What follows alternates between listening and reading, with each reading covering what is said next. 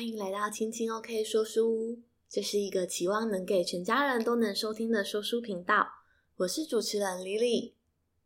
本集节目呢，想要分享的书为《更快乐的选择》。这本书的作者呢为塔尔班夏哈，那他是一位我非常喜欢的作者。那在我们节目第十三集的时候，有分享一本《更快乐》。哈佛最受欢迎的一堂课，那它的作者呢，其实就是同一个人，所以这本书呢，感觉像是它的续集，叫做《更快乐的选择》。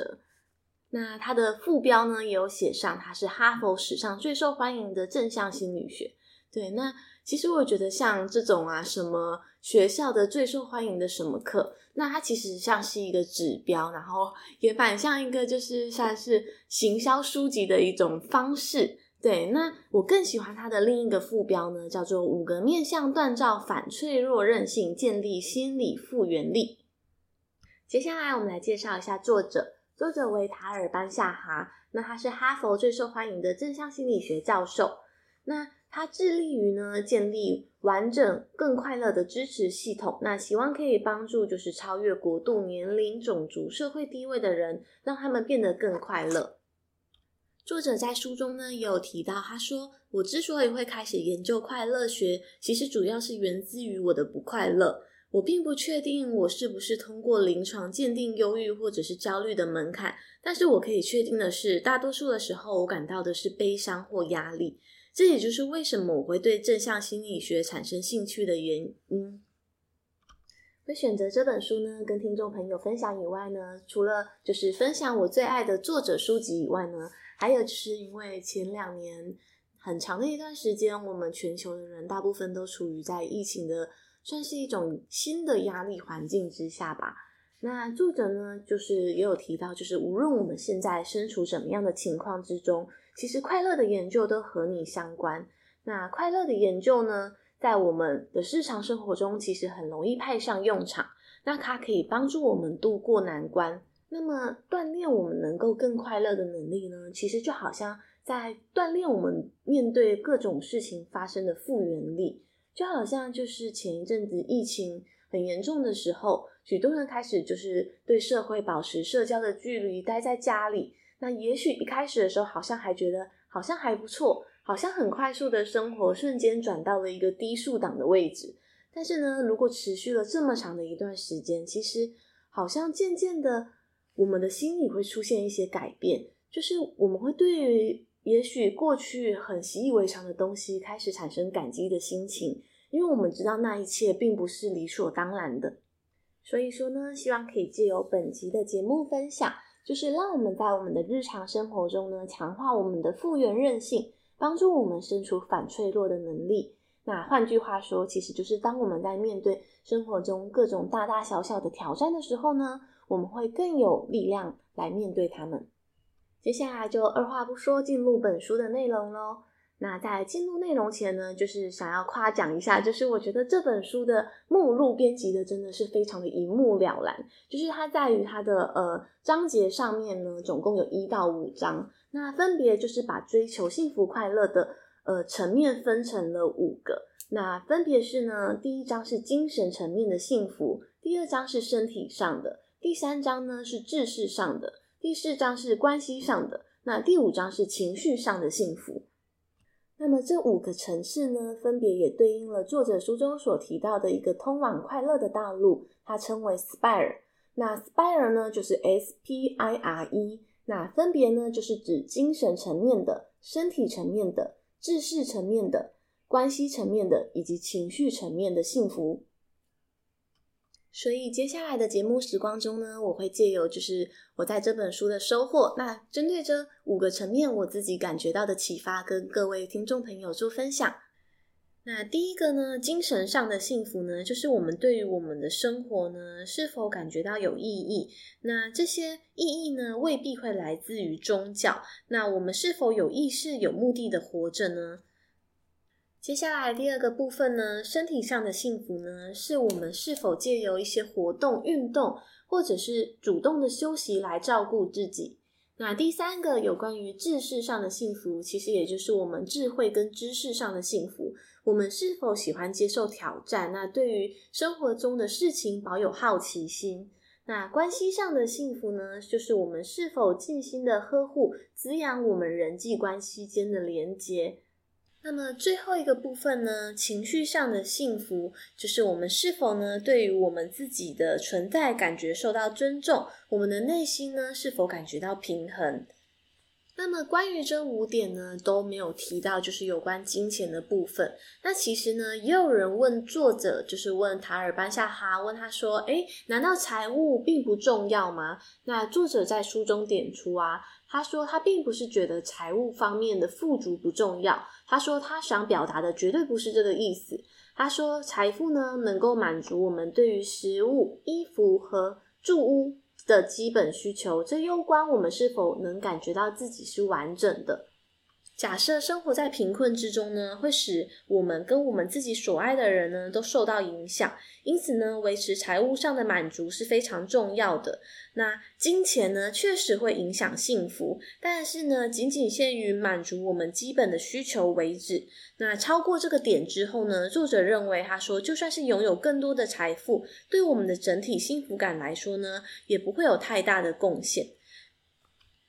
也正是因为这样呢，作者并没有把它列入 SPIRE 里面，所以财富呢，它并不归类在就是快乐的一个因素里面。他认为呢，财富呢本身是一个工具，而非快乐的本质。也就是说，当我们拥有了许多的财富之后呢，重点是我们要如何运用、使用这些钱。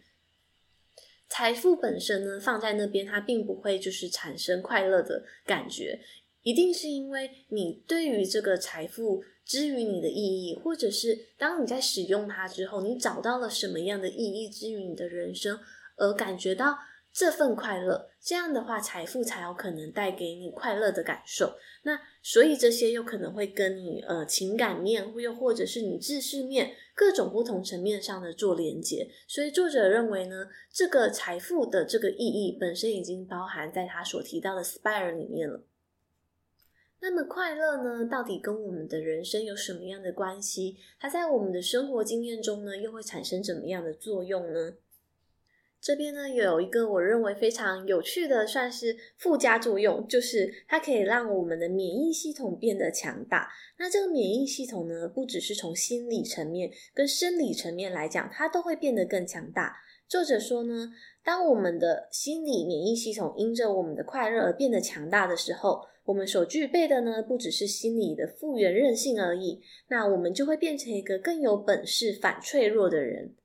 那究竟什么是反脆弱呢？这个名词最近还蛮常听到的，它是由一个身兼纽约大学教授、作家，还有一个多重身份的一个人，叫做纳西姆塔雷伯所提出来的概念。那其实要解释反脆弱呢，其实我们必须从就是解释复原韧性开始着手。复原韧性呢，本身是来自一个工程领域的术语，意思是说，特定的物质或者是材料在承受外在的压力之后呢，可以恢复到原本的形态，就会被认为它具有复原的韧性。那我们用类似这样的方法来解释心理学的复原韧性，像是假设我们拿球掉下来，然后它会回弹，那假设它回弹的位置呢，比本来的高，又或者是回弹到本来的位置。那我们就会认识到说，诶，原来它复原的状态呢，甚至可能比原本的还要强大。那么它就是具有反脆弱性。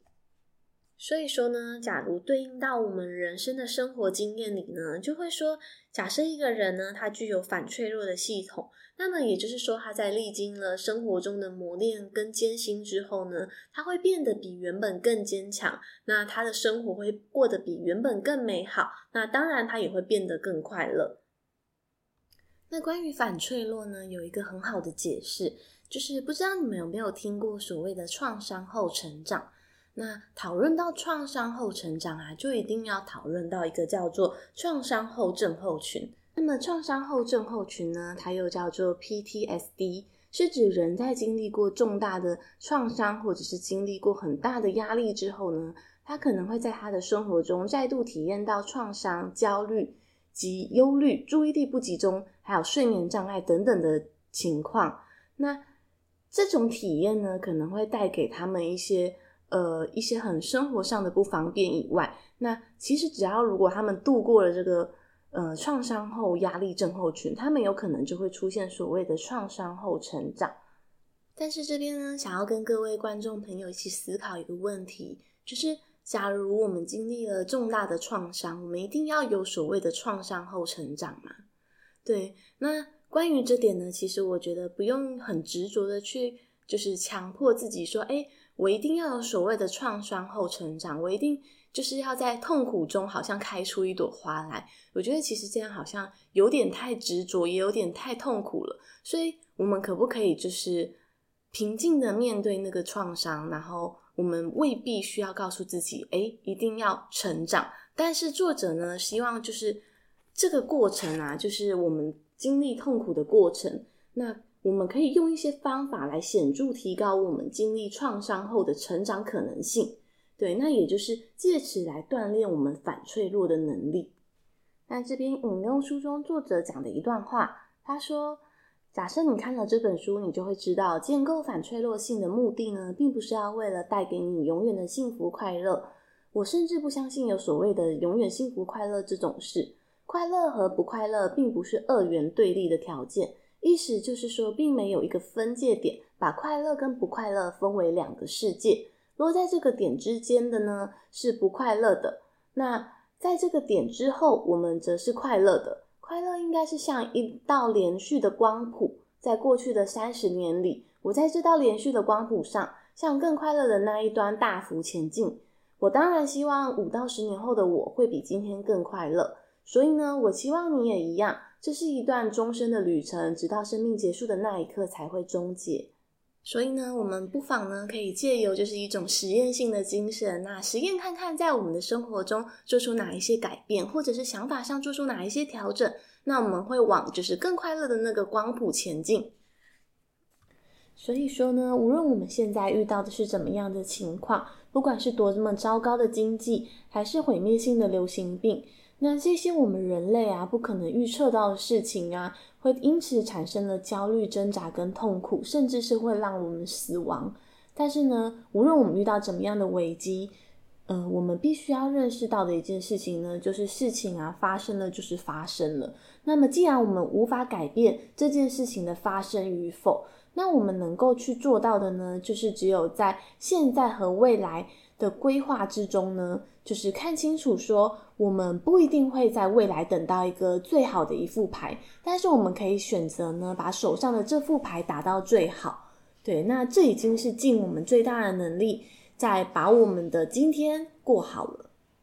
本书的作者呢，将我们人类感觉到的痛苦分成两个层次。那第一个层次呢，作者认为这样的痛苦是不可以避免的。比如说，我们因为财务状况感觉到担忧，又或者是说，我们因为意见不合跟伴侣产生争执，那这些都是属于第一个层次，就是无法避免的痛苦。那但是如果说我们拒绝，接受第一个层次的痛苦，又或者说刻意去剥夺自己的基本需求，比如说，呃，我们告诉自己我们不需要学习，我们不需要运动，又或者我们不需要跟别人建立良好的人际关系，或者是我们甚至不能够活在当下，把握当下的时光，那我们并不能够看见自己的拥有，那这个时候呢，第二种层次的痛苦就会出现。那么，关于本书更快乐的选择呢？作者其实是想要告诉我们如何跟这种第二种层次的痛苦共处，那甚至是让它在我们的生活中可以转换。那么，至于第一种痛苦呢，其实就是应该我们要正面的去迎击它。也就是说，理解那些我们人生之中不可避免的痛苦。那当那些情绪来的时候呢，就是你要接受自己会担心、会难过是非常正常的事情。就是不要对自己的这些情绪呢带有很批判性或者是责备自己的这种内耗的想法。那么第一个部分呢，我们来谈论是有关精神上的幸福，如何用一些信念呢来决定我们面对生活的态度。那么谈论到有关灵性啊，就是精神上的时候呢，首先我们要先问一个问题，就是生命的意义跟生活的意义。那前者呢，就是有关生命的意义啊，好像一个大灾问，就是问我们说，诶，我们为什么会诞生在这个世界上？那我们诞生在这个世界上又有什么样的目的？我们到底是为了怎么样的原因才来到这个世界上呢？那就是这个问题呢，就是因为方向非常的大，所以很多人可能会透过宗教来寻找答案。那至于生命中的意义啊，就是一个比较崇高使命的意义。那像是比如说，面对全球暖化啊，或者是面对世界上的战争或贫困，那这些问题呢都是非常重要的。那但是作者提到呢，就是通常啊，在生命的意义啊是比较难找到一个呃确切的答案，因为如果你想要在这里面呢找到一个确切的答案的话，可能会容易让人感觉到很丧气，尤其是在特别艰困的时候。所以呢，就是。如果我们求的是生活中的意义，也就是说，我们能够就是平安快乐的度过一天，那么相较之下呢，要找到生活的意义就变得很容易许多。因此，作者说呢，我们可以在日常生活中体验与灵性的相遇。那我们可以借由两种方式来体验灵性，也就是作者说的精神上的幸福跟快乐。第一个呢，是当我们在做所能够做的事情中的时候呢，感觉到它的意义与目的。也就是说，假设我们能够照顾孩子，又或者是说我们能够去工作，就是我们可以把它看成是一件我们有能力去做，然后并为这样的事情感觉到开心。那第二个呢，是当我们全神贯注并专注在当下的时候，那从这两者呢，我们都可以体验到生命、精神上跟灵性上的快乐。那么接下来，我想要借由书中的一个小故事和各位听众朋友分享，就是我们如何在日常生活中从平凡中见证不平凡，从平凡中看见独特的地方呢？那以前有一个故事呢，就是呃，有一个游客呢，他到意大利去旅游，那他看到到处都是很多的建筑工人，于是呢，他就走进了一个建筑工人的身边，问他说：“哎，你正在做什么？”那第一位建筑工人呢，跟他讲说：“诶，我正在堆砖头。”对，那于是呢，这个游客又继续往前走了。那还有看到另一个建筑工人在做同样的工作，他又去问了那个建筑工人说：“诶，你正在做什么？”那第二个建筑工人就跟他说：“我正在建造一堵墙。”那最后呢，他走走走，又看到了第三个建筑工人，他就跟那个建筑工人又问啦：“诶，你正在做什么呢？”建筑工人跟他说：“我正在建造一座荣耀上帝的大教堂。”对，那每一个人呢，他他们对于他们自己都在做同样的工作，可是却赋予他们不同的意义。那作者因此说呢，无论我们肩负的任务有多么样的死板，或者面临的挑战有多么的艰难，关键在于我们对于他的认知。我们认知会让我们产生不同的体验。对，就是有些人可能觉得。堆砖头是一件苦差事，但是有些人认为他站在做一件很有意义、可以荣耀上帝的事情。那么接下来想分享一段我自己的感受跟经历，就是过去的大概将近一年半的时间，我因为经过了一场重大的手术，那在家休养的那段时间呢，其实好像让我的心态有一些不同的改变。那我觉得也许。嗯，未必是休养的那段时间，也许是可能经历了人生的重大变革吧，就是经历了一段重大的创伤。对，那刚刚一开始节目的时候，我们有提到所谓的创伤后成长。那我很感恩自己在生命之中是有经历这一段的，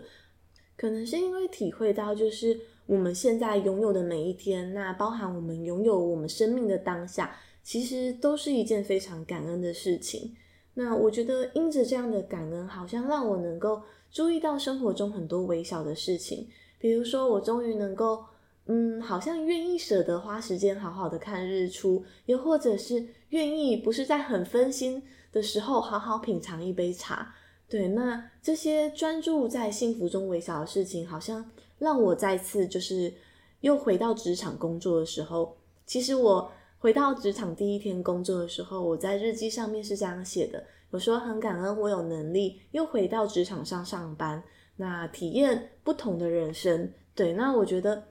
当我抱持着这样的心态回到工作上的时候，我好像真的不是，就是每天都觉得啊，好想要下班，然后就是会觉得，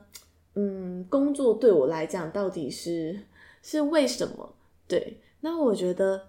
这好像就是从我们要去做的事情之中呢，体会到它对于我们的意义感是什么。那光是自己本身能够赋予出去的这个能力，我觉得就是一件值得感恩的事情了。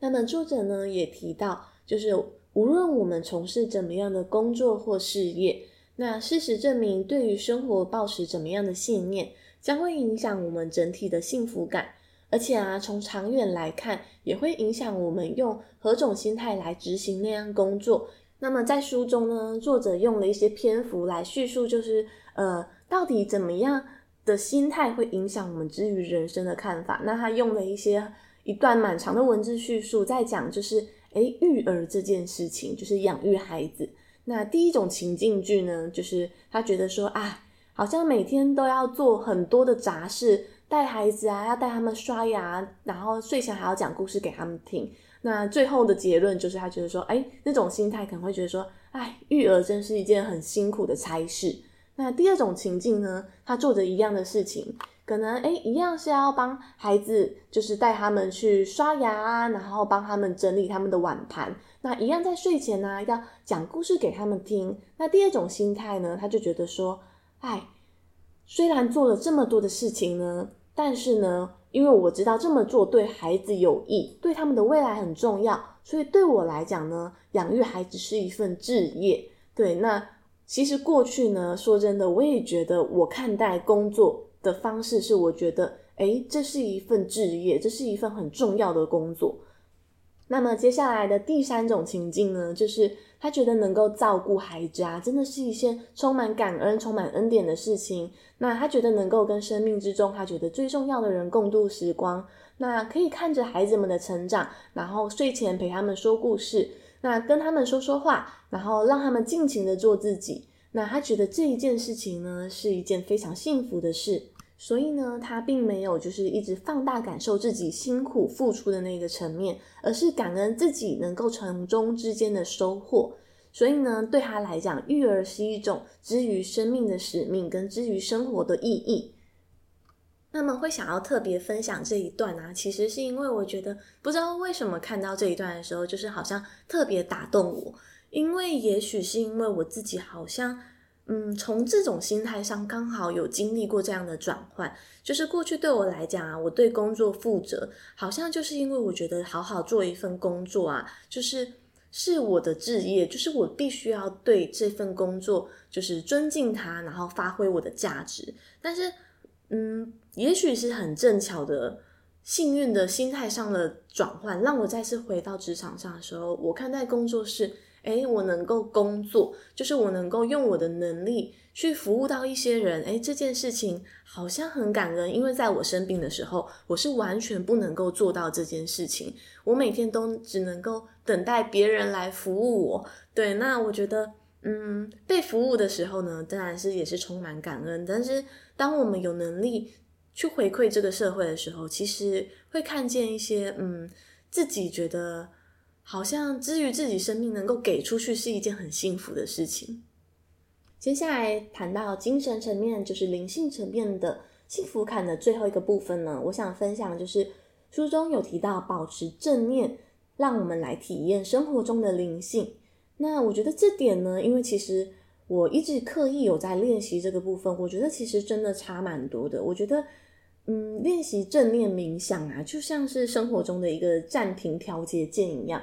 有时候好像工作的很累，又或者是说有一些家事啊，让你会感觉到身体上的疲惫。那你的心情可能需要一个转换的时候，我觉得时间不用很长，也许五分钟、三分钟，借由几次的深呼吸，那让自己感受我们心情啊，又或者是我们这一天情绪的来去，好像光是透过这种简单的。感受当下的觉知，就可以让我好像重新再回到我的生活的时候，感觉到更多的平静跟能量。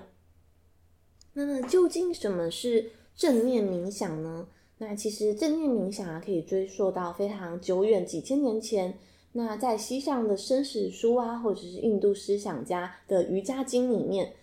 或者是来自中国，就是老子的道德经。那这些一些重要的著作中呢，都有提到，就是全神贯注于当下的重要性。那也就是说，活在当下呢，其实就是正在体验正念。那研究有显示呢，保持正念有助于提升我们的幸福感。那么冥想呢，不但可以带给人更多平静跟满足的感受以外呢，神经科学家也研究显示呢，冥想对于我们大脑本身的结构会产生显著性的影响。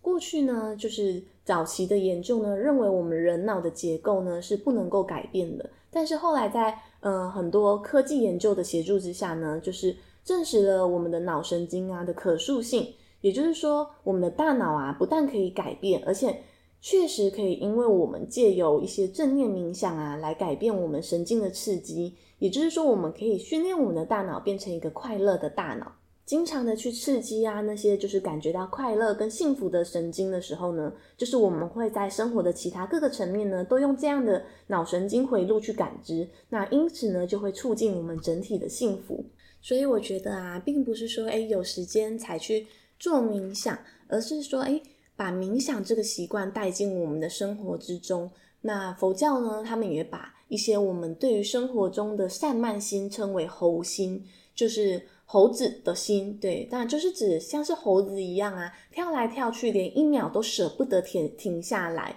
那尤其现在在知识就是有点蓬勃发展、爆资讯爆炸的时代。很多人都会觉得说，诶，对资讯啊，必须要不断的吸收，那时间非常的宝贵，一刻都不得闲。对，那冥想的目的呢，就是为了让我们的喉心可以好好的休息。那只有我们静下来，好好休息、感受的时候呢，我们才能够观察我们生活中的一些事情。那我觉得，光是能够停下来觉知并感受我们生活中的事情，去静静的观察它们。就好像一瞬间，我们能够把我们自己从生活中的主体拉成一个更高角度的思维，把它当成一个客体在看待我们自己的情绪啊，又或者是所正在经历的事情。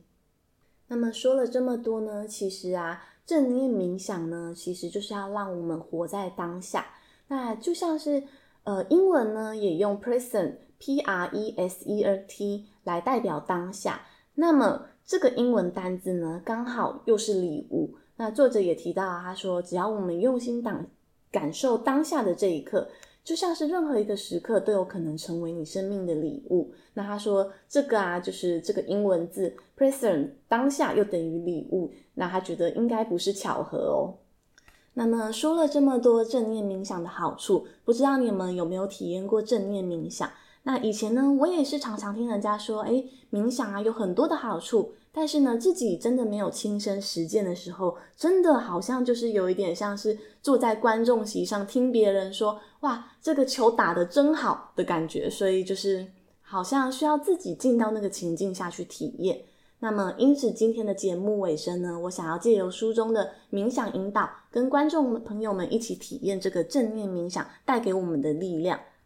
那么，本集的节目内容呢，当然还没有结束。对，那这本书有非常多精彩的内容，所以呢，我打算把它分成上下两集。所以下集更快乐的选择呢，一样会揭露非常多有趣的故事，然后还有书中的一些重要启发。那希望下集呢，还能跟你们分享。那接下来的时光，我们就一起进到正念冥想之中吧。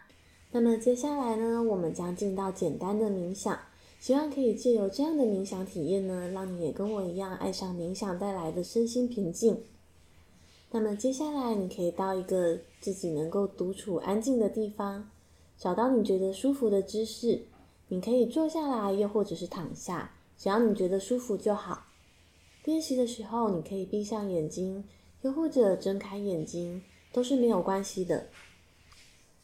当你已经找到适合的舒服姿势，请将你的脊椎从尾椎一直到你的脖子，慢慢的拉直。请保持你的脊椎挺直，但不要绷得太紧。接下来，如果可以的话，请从你的鼻子慢慢的吸气和呼气。如果没有办法的话，用你的嘴巴呼吸，也是没有问题的。现在，请把你的注意力停留在你的呼吸上，